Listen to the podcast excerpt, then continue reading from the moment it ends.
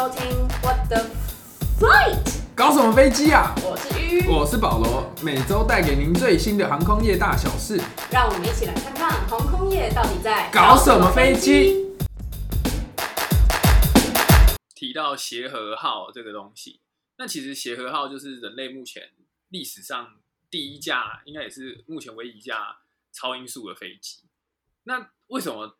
它有这个这么快的速度，但大家却没有人要飞呢？其实也很简单，因为它太耗油了，然后它很吵，所以机场附近的居民就没有很开心，然后搭的人也没有很舒服，所以票就没有卖的很好，然后之后就没有再飞了。然后就因为大家要想，嗯，因为大家要想，就是你要从地面起飞，然后你要飞到三万多英英尺上空之后，然后你还要让它加速到音速的这种速度，就是需要的那个马力，就是叫什么 thrust，就是非常非常的强。然后呢，就在前几天，就是我我在看新闻的时候，也不是看新闻啊，就是因为最近疫情，然后我爸就每天都会把新闻就是放在那边播，我也不知道在看什么，反正就每天有人确诊，到底有什么 当广播，对，然后然后就看到说，哎，有就有一个很漂亮的机舱，我就想说，哎，那个是什么叫维珍银河，叫 Virgin Galactic。然后我那时候就想说，哎、这个航空公司怎么没有听过？然后后来去看才知道说，哦，他是那个做太空旅行，然后它在那它应该是维珍集团的，只是他是做太空的，他不是对对对对对航空的。然后他他就刚好完成了人类第一次载人的太空旅游。那他的方式是，他先用一一一部母鸡，不是不是吃的那个母鸡，就是就是一只很大的飞机，然后它叫做 Eve，然后带着那个它的那个太空船叫做 United，就团结号。然后它是先用母鸡带着小鸡，然后飞到一定的高度，然后先加速，加到一定的速度之后，再直接把那个团结号放出去，然后它就直接喷到五十五英尺，哎，五十五英里，然后呢，啊，反正换算下来呢是八十，就五十五点四五 miles，然后是八十九点二公里。那这个高度大概是多高呢？是喜马拉雅山的珠穆朗玛峰的十倍。然后呢，在那边它用它就达到了它最快的速度，就是三倍的音速，就是三马赫。一倍的音速是一马赫，所以三倍的音速是三马赫。这个国小数学。那协和号有几马赫？就一一一点多马赫，就是哦，所以它还比协和号，嗯嗯。然后就飞到太空，然后再用滑行的方式滑回地球，然后人机均安，所以它是人类好像有两个人在机上，对不对？对，就是有两个人。然后呢，嗯。听说下一次的测试是要四个人，不是四个人，就是他大老板要上去了，嗯 就四个人，包含大老板，对，要不要再带一只猴子上去？就是就是就是安全性，他们要更在乎，不然不然他们没有老板，就没有人付他们钱，顺便再带一只猴子上去。也可以。就是像以前那个 NASA，就是一定要太空船要放狗啊，放猴子这样。对，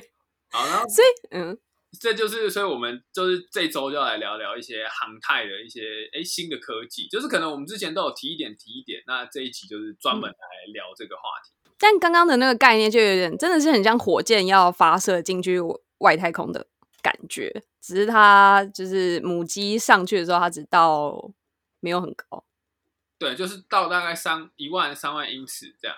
就是所以还在平流层，对，就是在对流层我们飞、飞的那个我们飞高度可以飞到，因为它那个母机就是一个很大的普通飞机，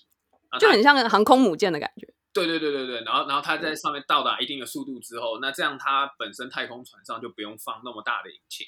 或者是放那么大的那个推进器，它就可以先有一个初始速度，它就可以用它就可以用比较有效率的方式达到那个音速。然后宇宙的定义是海拔八十公里，所以它在八十九公里飞，就是已经到宇宙的范围了。那当然不是你海拔八十公里哦就，是珠穆朗玛峰的十倍。嗯嗯嗯它是嗯，几，它是十点多倍，它是八十九，就是它，它不是说就是像马斯克说什么要去绕月球一圈，没有，它还是在、呃地球的一个可以、就是、周遭而已，嗯。对周附近而已，但是它也大气层左右。对对，就是大气层跟哦，大气层的最外面对的交界嗯的感觉。就是它已经过了定义上的那个线，这样。不过这也还是一个很特别啦，因为他们就是就很就很开心啊，就说什么两年后就要太空旅行啊，就要开始商业化、啊，那当然我们就祝福他们。哎、不是，但我不懂啊，就是你喷去那边，然后然后呢，就说哦好，我到过外太空，然后呢，我能拍什么？外面不是一片漆黑吗？绕绕地球一圈，他就可以从高空看地球。你看不到吧？那么远为什么我看不到？你看得到地球啊？你就是你就是看到一片蓝的啊，然后有。可是你没有这么远呢、就是你没办法呈现一个俯瞰的角度，就是你还是你没有办法看一颗球，但是你可能，嗯因为它是在美国的那个新墨西哥州 New Mexico 嗯起飞，他就可以看到一大片的美洲这样。嗯有钱人的好啦浪漫你不懂啦。哦，我真的不懂，我也没钱，没关系啊。那那讲完这个太空，就是是一个最新最新的技术。我们先拉回来我们的民航客机，就是哎，最近其实有蛮多消息，就是在讲说，哎，民航客机有怎么样的新发展，就是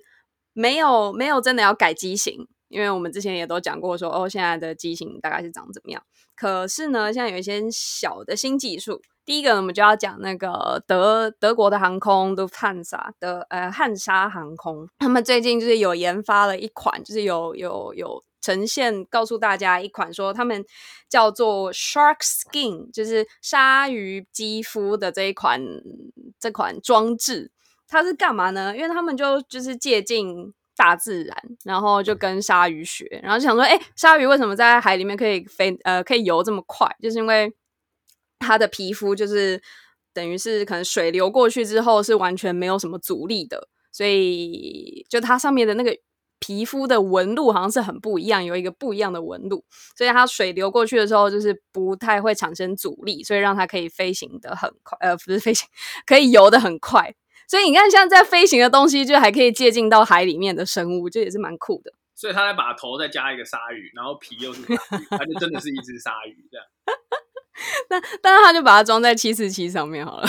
但可惜，但可惜他们现在只有七七七，就是他们的呃，就他们就打算说让在二零二三年以前，让汉莎航空的机呃，这叫什么呃空运的机队，他们用的飞机就是十架的七七七 F，就是 freighter 的意思，全部都抓上装上这个鲨鱼皮。然后呢，这个皮呢是怎么样装上去呢？它就是一个很薄很薄的薄片。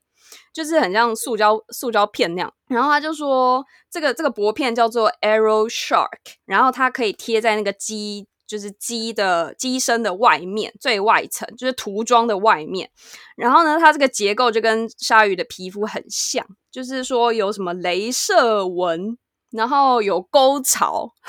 这个这个这个实在是太科太科学了，这个不太知道。反正他说就是它有那个沟槽，然后大概每一个。每一个沟槽的距离呢，大概是五十微米，所以就可以降低它表面的摩擦。然后这个在飞行上也刻意大大的降低，就是风就是对于机身的阻碍。就是所以呢它它的嗯 drag 会减少。对对对，他们就有计算过啊，就是说，哎，那这个 drag 就是这叫中文叫什么后后呃后拉力力就阻力，哦阻力好阻力，只要装上这个呢，可以减少一趴。那这个一趴影响多大呢？就是听起来很少，可是影响非常非常的大。除了可以就是节省油，呃，节省可以节省多少？就是说如果他们全部持架七七七的 freighter 全部装上这个鲨鱼皮的话，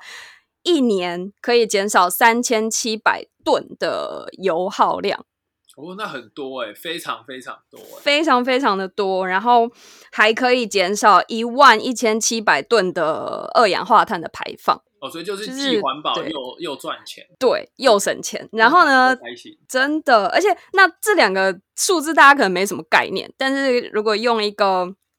详细的航班数来讲的话，可能比较有概念。就变成说，他说减少的这些油耗量跟 CO2 的排放量，大概可以飞四十八班次从法兰克福到上海，就是可以减从德就是德国飞到中国，然后它可以飞四对十四十四十八趟。四十八趟，对所以他可以等于说嗯四十八趟，等于是赚到的这样。对对对，哦，就是听起来好像蛮厉害的。这很值得装哎。对，真的他有出。汽车版，就把家里汽车都贴一贴，看可不可以？你是要开多快？我就问你。那么他这样讲起来，很像是那个汽车汽车镀膜啊，然后一贴就可以省油。哎，如果有人发明这个，嗯在台湾一定很红，好不好？哎，这哦，这样可以省油哦，好像对啊，蛮它就是省油，然后减碳排啊。然后如果有人可以把它贴在汽车上，可以，你可以去请洽询 Lufthansa Technic，好，就是 他们自己，他们就是呃，汉莎航空自己旗下有很多子公司嘛，然后这是其中的一个，就是在新研发新科技的小公司研发出来的。那很厉害，这个公司有用。真的，大家可以有兴趣可以投资。然后呢，他们所以除了装这个鲨鱼皮之外，他们现在已经有就是陆陆续续开始说，让他们的这些航叫什么空运的机队只用环保节源的燃油。就比如说用回收回收原物料啊，或者什么之类的，然后这是他们为了达到二零五零年可以碳中和的一个方法。好，那讲完这个汉莎航空，我们还要再讲另外一个，这个就是算是新机型了，但是这个新机型也没有多新，因为它就是我们上礼拜讲的 Airbus 的三二零的再进阶版。又再改版，对有三二一，然后我们现在有三二二，对，就是它的原型还是三二零，对，就它原型再怎样怎么变都还是三二零，只是说呢，现在有一个他们要做一个很厉害的装置，就是让它的机翼是可折叠式的，听起来它可以往上翘起来，然后就变得很省空间，这样。对，因为他就说他们要让这个翅膀非常非常的长，非常非常的宽，就可能比可能跟我不知道我不知道确切数字多少，但就是比一般正常的这种载体飞机还要很还要长很多。然后呢，这样飞机长呃不是机翅很长，可以可以这样，就是机就是翼的长度跟它那个会有算出来一个比值，然后那嗯个比值越大的话，浮力就越强。可是相对的，啊它浮力嗯越强，它阻力也会越大。但是你浮嗯力越强，你就不需要那么多的推进力，你就可以飞起。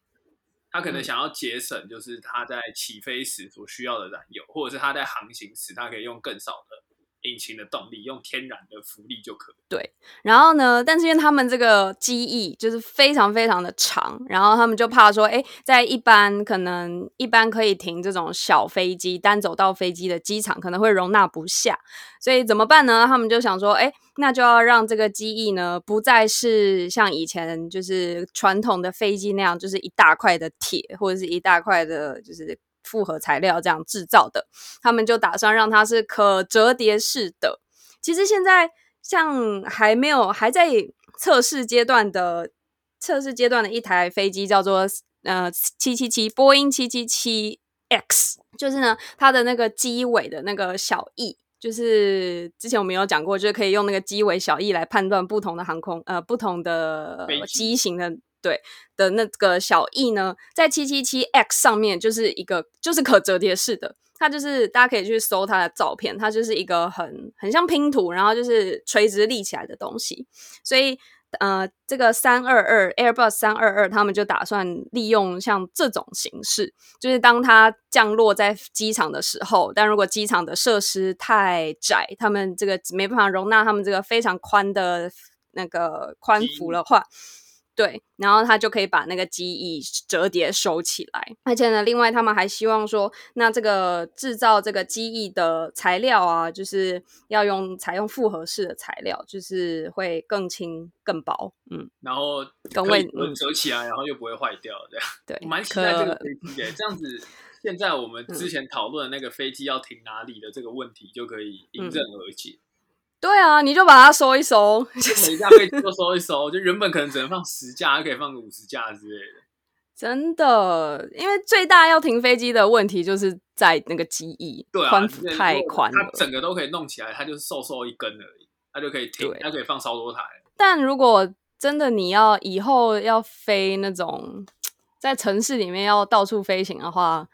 停这种，因为大家车子一定还是要开嘛，那你飞机还是要飞啊，所以这一定是变成说你的停车量、停机量也要 double。对啊，对啊。对好，然后最那后我们要来嗯讲就是电的飞机，那主要是聊一些就是目前电飞机遇到的一些困境，就是为什么我们还没有对电的飞机。没办法有电飞机，对，那那先要先讲一下，就是飞机的一些演进。那飞机一开始呢是所谓的活塞式引擎，就是 piston engine。那这个东西呢，呃，讲白一点，就是你的机车引擎，然后它把它装在飞机上，通过活塞的形成来产生推力。那听起来好像是很旧的东西。那现在还有没有用这种方式在飞的飞机呢？其实是非常多的，就是小飞机，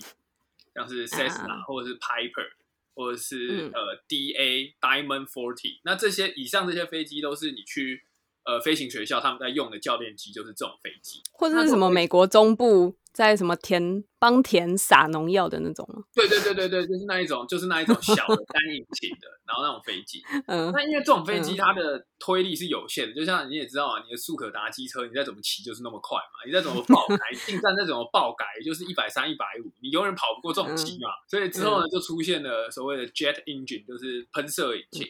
涡轮引擎，然后呢，就是现在的大型客机。那下一个阶段，大家就会预期是希望对，就是希望是纯电。但是问题就是说，电的引擎有什么问题呢？第一个，电它虽然很棒，就是电池跟油啊，电池比起来，它的体积可以比，呃，它的重量可以比较轻，那它引擎的部件可以比较少。但是如果你现在把同样一台飞机，就是你把它的油箱啊，跟它的吃油的引擎全部换成电池跟电的引擎，它的飞行距离会是现在用油的飞机的二十分之一，所以就是它的距离是不够的，哦载客量也是不够。嗯但是呃，嗯现在有就是刚刚我们所提到的一家小飞机的生产公司叫做 Piper，它就有生产一架纯电的飞机，而且是有在卖的。那这种飞机会用在干嘛呢？就是所谓的教练机，因为你当学生的时候，你也不用飞多远嘛，啊，整架飞机也就是你跟你教练，然后后面再做一个嗯同学观看，最多就三四个人。所以他就很适合用这种飞机，他也是可能怕你飞太远啊，又怕你飞太远危险。嗯你再怎么飞就是飞这么远，你你时间到了就一定要回来。而且也飞不高。对，所以呢，后来呢，就有一个解决方法，就是用油电混合的飞机。那一般呢，现在是推现在所在市面上跑，就是有在商用的最大的飞机，就是一家叫 Ampere，它有一架六人座的油电混合飞机，那它是目前最大的，然后是在夏威夷那边飞，就是希望可以在那边飞一些岛跟岛啊之类的。那它目前是可以，跨岛、跳岛的，对，就是七十五趴的油耗。那油电混合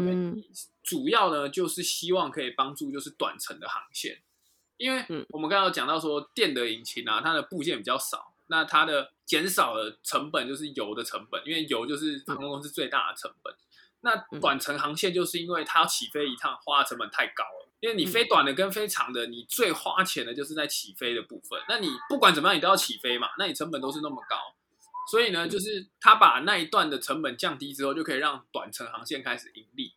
就可以让就是航空公司，嗯。哎、就让应该说让一般人有更多的选择啊。就可能原本台北飞高雄是不符合经济效益的，但如果以后出了一架油电的飞机，可以省成本，说不定华信就一个小时飞一班之类的，那你以后就也都不用搭同联了，你就也不搭高铁了，你就每天搭飞机这样。而且或者是有一些台湾，台湾算是还好，但是比如说像欧欧洲跟美国那边，就是有很多那种小岛，就是有可能岛上还是有住人的，可能就几百个、几千个，但是他们唯他们对外的唯一联络方式就是搭飞机，那这种当然是不会赚钱呐、然后所以。都是需要由政府的力量去强制规定说，哦，你航空公司一定要营运这条航线。那这对航空公司来说是被迫的要营运，所以可能政府会给一些补贴，可是他们当然还是不太喜欢这种路线，因为就赚不了钱嘛。所以如果这时候油电真的是可行的话，对于他们而言，搞不好也会是一个很很热门的航线。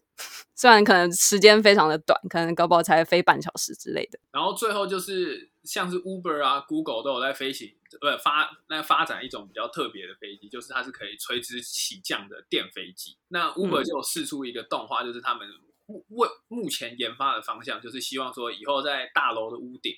都可以有一个小小的停机坪，然后人就走进去，然后就可以搭飞机，然后就像叫 Uber 一叫 Uber 一样，他就告诉你说你现在从哪里飞到哪里，然后你到了你就下飞机，然后就就是直升机的概念就对，对，就是高级的高级的计程车。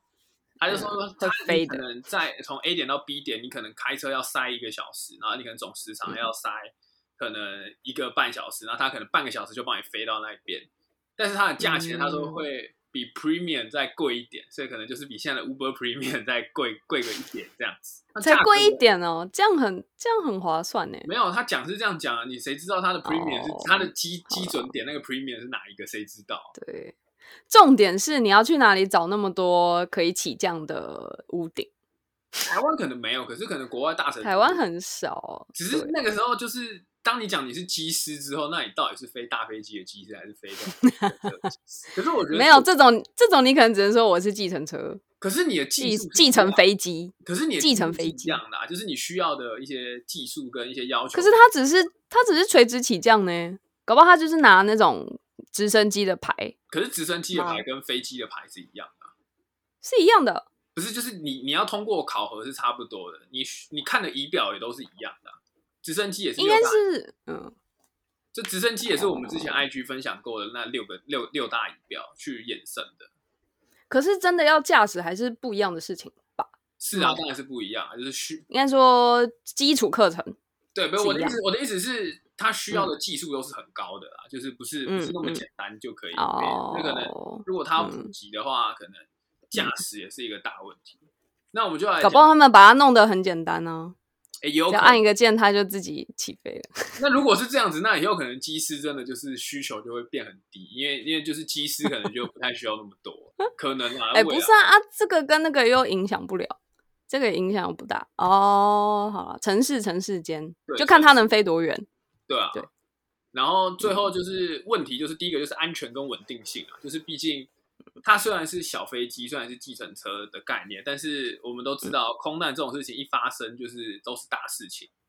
虽然虽然空难的坐飞机是比汽车安全非常非常多，但是大家为什么会觉得坐飞机危险？就是因为通你发生车祸你可能没事，但是你发生空难你很难没事，所以这个，对而且一次都是很多人。对然后呢，再来就是塔台控制的问题，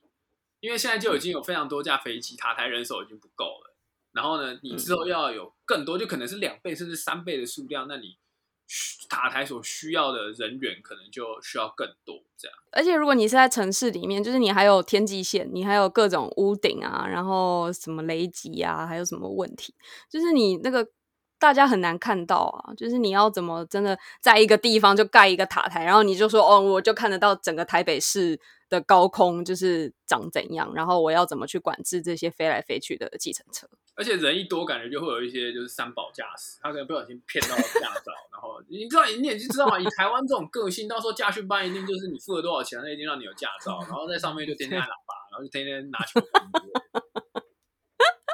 在在天空上也要打架，对，就是我觉得这类的管制可能也是未来的一个重点。嗯，所以 NASA 就有发起一个叫做 The Grand Challenge，就是他希望说让航空公司、让这些塔台装置，或者让这些像 Uber 这种、Google 这些有在发发发展新的科技的飞机的这些公司，大家都可以坐下来一起讨论说之后的规则要怎么样来制定。它就是一个平台，它提供一个平台来让大家可以一起来讨论这个话题。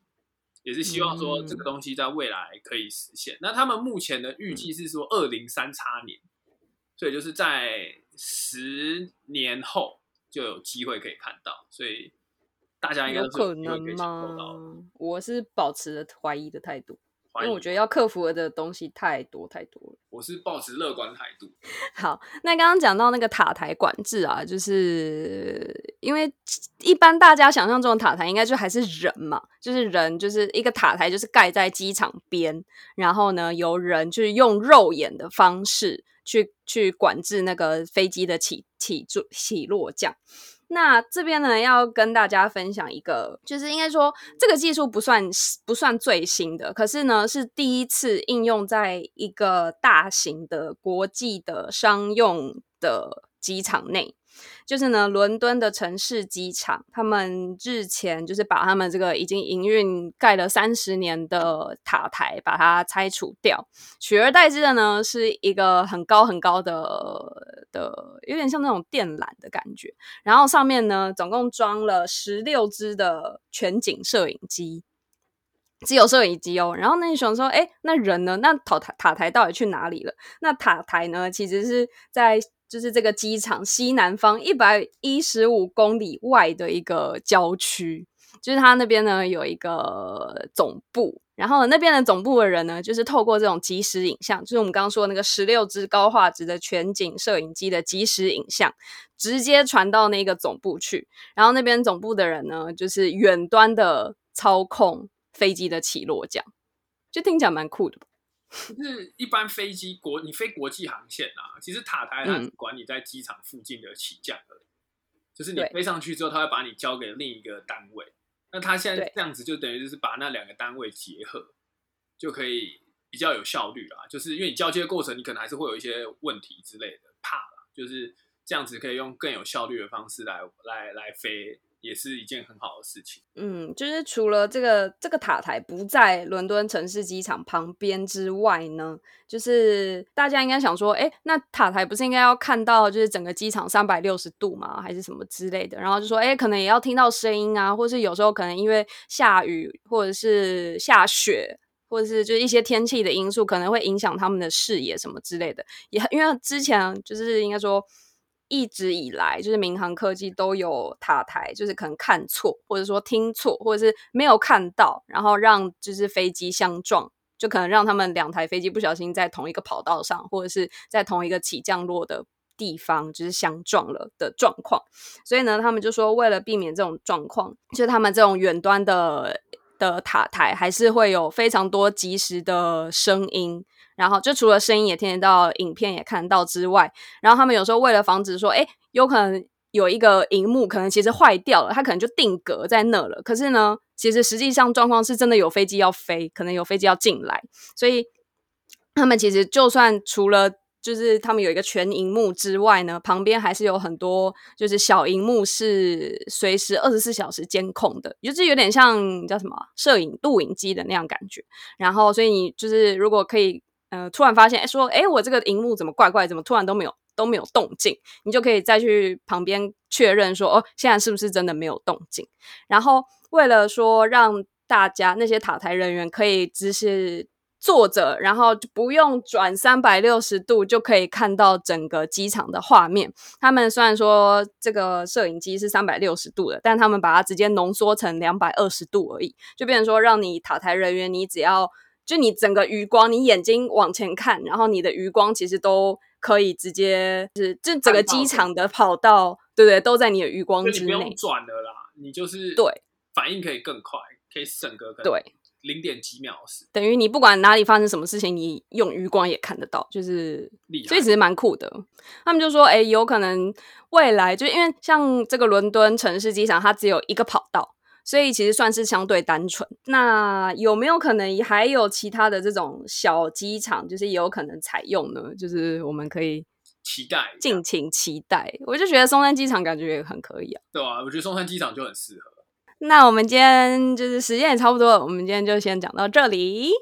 然后记得帮我们留言，然后五星好评，然后分享给你的朋友们。反正大家在家嘛，反正无事就是煮个饭啊，泡个泡面啊，中午休息讲干话。对，好，就这样，我们下周见，拜拜，拜拜。